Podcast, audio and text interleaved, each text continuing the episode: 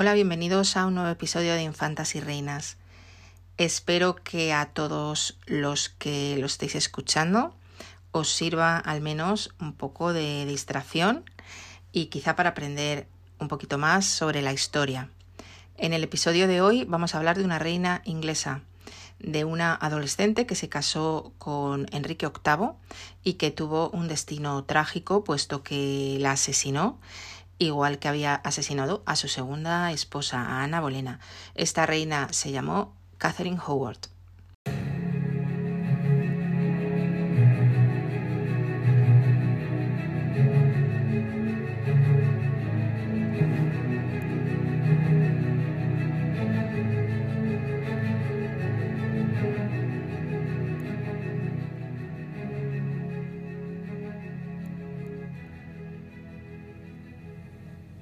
Os voy a poner un poco en antecedentes para los que conozcáis poco la historia de Inglaterra, la historia de la época moderna en Inglaterra. Enrique VIII fue un rey que reinó en el siglo XVI de una dinastía llamada Tudor, que prácticamente era una recién llegada al trono cuando él subió al mismo. Además, Enrique VIII no era el heredero que debía ceñir la corona. Este era su hermano Arturo, que murió muy joven y a él digamos que le tocó la China, como decimos coloquialmente. Enrique VIII fue un rey y una persona muy peculiar. Tuvo seis esposas y cada una de ellas tuvo un destino diferente, pero digamos que ninguno de ellos bueno. Además, los destinos de sus seis mujeres siguen una especie de cadena tétrica, porque se repiten de tres en tres. La primera de ellas, su destino fue quedarse divorciada de él, cuando ella no quería porque era una ferviente católica. A la segunda la asesinó. La tercera se le murió, se quedó viudo. Y volvemos a empezar. De la cuarta se divorció. A la quinta también la asesinó. Y el destino de la sexta fue también que su matrimonio acabara con una muerte, solo que en este caso no murió ella, sino que murió el propio rey y esta esposa, que era Catherine Parr, se quedó viuda. Hoy vamos a hablar de la quinta de ellas, de Catherine Howard, que era una adolescente que se casó con un rey ya muy entrado en años, en kilos y en enfermedades, y que acabó perdiendo la cabeza en el cadalso exactamente igual que su predecesora Ana Bolena. Si queréis más información sobre algunas de estas reinas, hemos hecho ya episodios sobre tres de ellas, en concreto sobre la tercera, Jane Seymour, la cuarta, Anne de Cleves, y la sexta y última, la que quedó como viuda de Enrique VIII, Catherine Parr los podéis encontrar en este mismo podcast por si queréis saber un poquito más de sus vidas. Y ahora vamos a seguir hablando de la pobre Catherine. Como muchas de las princesas del Renacimiento del siglo XVI y mucho más si son anteriores todavía, a veces hay poca información sobre su vida o al menos sobre su vida antes de salir a la luz pública. Esta chica que llegó a reina de Inglaterra se sabe que más o menos nació hacia el año 1522, 23, 24. No sabemos la fecha exacta. Sí que sabemos evidentemente la fecha de su muerte, puesto que su marido la decapitó el 13 de febrero de 1542. Por lo tanto, debía tener aproximadamente unos 20 años de edad. Esta chica pertenecía a la nobleza inglesa, como otras de las esposas de Enrique VIII, alguna otra. Sus padres eran nobles, aunque no eran unos nobles demasiado conocidos o demasiado importantes en la corte, ¿no? Pero sí que esta nobleza de su familia le permitió que la enchufaran, vamos a decir entre comillas, para ser dama de honor de la que entonces era la reina, de la mujer de Enrique VIII, la cuarta, que fue Anne de Cleves. Entonces la colocaron como dama de la reina y de esta manera la pequeña Catherine entra en palacio. Y, como no, el rey la conoce de esta manera y la llama, le llama la atención siendo una de las damas que van siempre en el séquito de su mujer. La pequeña Catherine ya comenzó su vida de una forma un poco complicada porque murió su madre y lo que hizo el padre fue mandarla tanto a ella como a algunos de sus hermanos a una especie de casa de huéspedes regentada por una noble. Esto era muy normal en la Inglaterra de la época. Cuando un noble no podía hacerse cargo de sus hijos por alguna razón, por ejemplo porque se había quedado viudo, la manera que tenía de atenderlos era llevarlos a una especie de internado, internado digo muy entre comillas, que regentaban por lo general mujeres de la nobleza, por lo tanto había como una seguridad de que los niños iban a estar bien cuidados y allí se quedaban. Entonces Catherine pasó por varios de estos internados. Parece ser que en la mayoría de ellos digamos que la vigilancia de las jóvenes no existía. Y daros cuenta que estamos en una época en que el honor, la virginidad, la reputación eran esenciales en una chica joven. De aquí vino lo que luego llegó a ser su desgracia, y es que ella parece ser que en estos, en esta casa de huéspedes en las que vivió, tuvo ciertas relaciones con algunos chicos relaciones, noviazgo, bueno, no está muy claro, porque como siempre, cuando luego después la acusaron, pues ahí cada persona decía una cosa y cada uno tenía su opinión al respecto, ¿no? Sí que es cierto que algún tipo de relación con hombres tuvo, y claro, esto era inaudito en la época. De hecho, con uno de ellos llegó a casi como prometerse, porque se consideraban entre ellos marido y mujer, no había un compromiso en firme, ni hubo boda, ni hubo nada similar, pero que un hombre y una mujer se consideraran entre ellos esposo y esposa, mm, daba mucho que decir de hasta dónde había llegado esa relación. El caso es que finalmente a ella la colocan como dama de la reina que estaba en aquel momento, que era Anne de Cleves, llega a la corte, pasa a ser séquito de, de la reina y allí la ve el rey, se enamora de ella, como se divorcia de esta reina de Ana de Cleves, tenemos un episodio si queréis saber qué fue lo que pasó. Inmediatamente ya se ve fijado en esta, se casa con ella. Se casan el 28 de julio de 1540.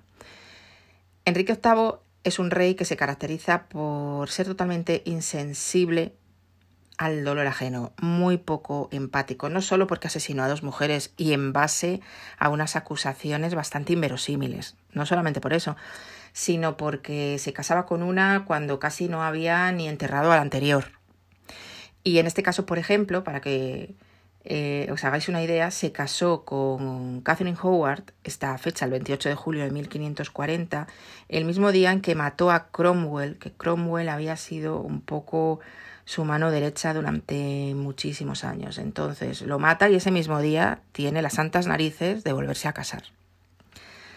Ya sabéis, en algún otro episodio lo he contado, que se habla de que Enrique VIII tuvo una caída de caballo en que estuvo bastante grave y se dice que probablemente a lo mejor el golpe que tuvo en la cabeza le hizo tener desde ese momento una serie de conductas un poco erráticas ¿no? y no muy normales y de ahí sus comportamientos. Es lo que dicen algunos historiadores de este monarca.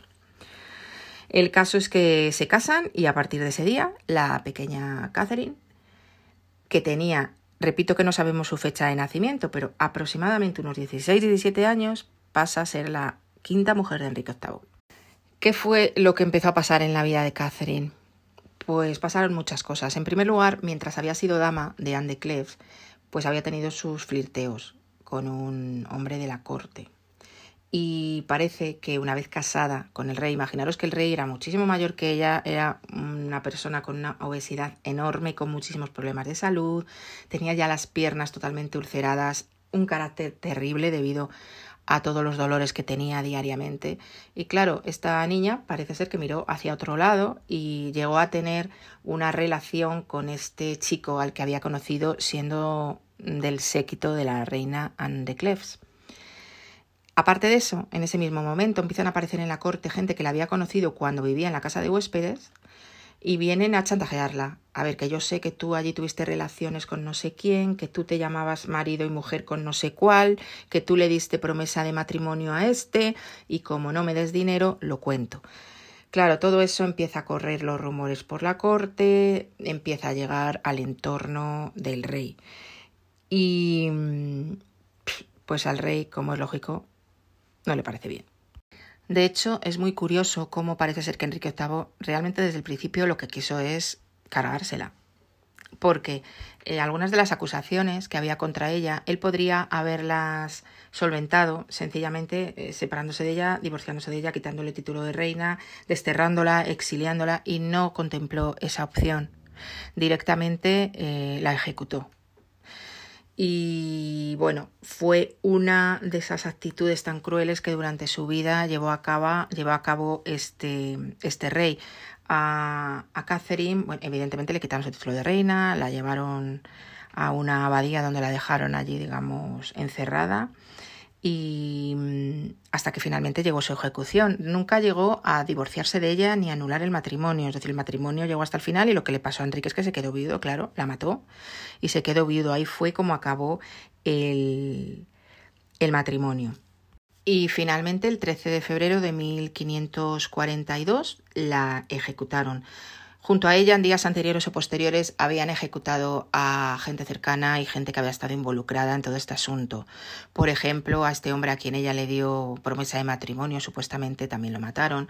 También mataron al chico que había conocido cuando ella era dama de Anne de Cleves y con quien parece ser que tuvo una relación cuando ella era reina. Estos dos ya habían muerto cuando a ella la ejecutaron y cuando la conducían al cadalso la pasaron por un puente en el que tenían colgadas las cabezas, todo muy, muy siglo XVI, ¿no? También ejecutaron a una, una noble que estaba bastante cerca de la, de la reina. En ambos casos, eh, a esta noble y a ella las enterraron en, en, una capilla que hay en Londres, que se llama la Capilla Real de San Pedro Advíncula. Y mm, allí, en, en esa capilla, está también Ana Bolena, era un poco el sitio donde enterraban, pues bueno, a los caídos en desgracia. Entonces allí estaba Ana Bolena y allí estaba también, allí reposa de igual manera Catherine Howard.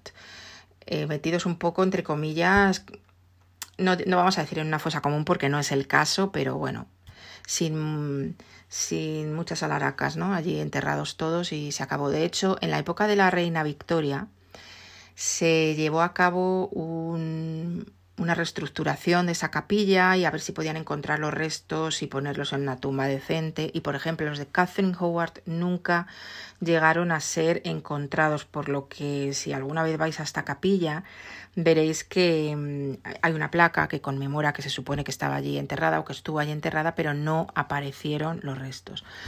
Por lo tanto, como veis, una vida bastante triste, muy corta y, como yo siempre digo, mm, tuvo la mala suerte de cruzarse en la vida de un rey bastante abyecto.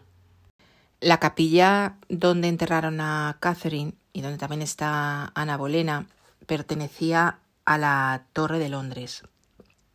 Por lo tanto, allí están enterrados muchas de las personas a las que ejecutaron en la Torre de Londres, casi todos nobles de alguna de algún tipo.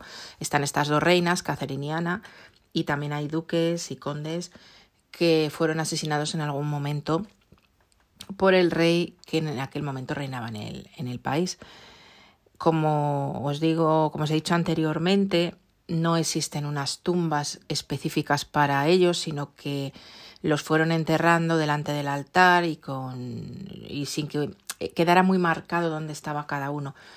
Por eso, en la época de la reina Victoria lo que se hizo fue reformar la capilla y al encontrar los huesos intentaron ver de quién eran, pero claro, imaginaros lo que era la antropología forense en aquel momento. Hubo un médico que vio allí unos huesos, que dijo que eran de mujer, que eran de una mujer joven. Eh, bueno, los que encontraron, según el médico en cuestión, eran de Ana Bolena y por tanto no se encontraron los restos de Catherine. Sin embargo, algunos historiadores recientes, como por ejemplo Alison Ware, que estudia mucho a Enrique VIII, sí que ha dicho que ella considera que aquellos huesos que se asignaron a Ana Bolena en realidad serían los de Catherine y otros que había al lado y que se asignaron a otra mujer de la nobleza serían los de Ana Bolena.